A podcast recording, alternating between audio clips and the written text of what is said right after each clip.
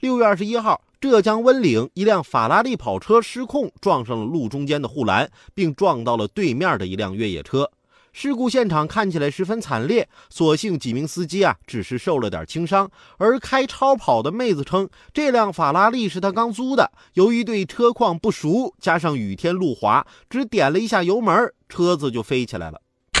恭喜妹子喜提法拉利一辆，虽然是破了点儿，但是是靠自己努力得来的，不是？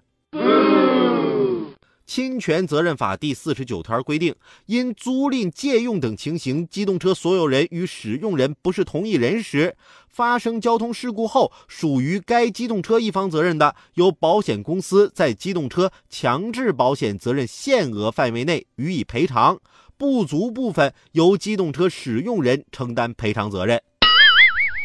这跑车的维修价格可不低，接到账单的时候，姑娘希望你手别抖啊。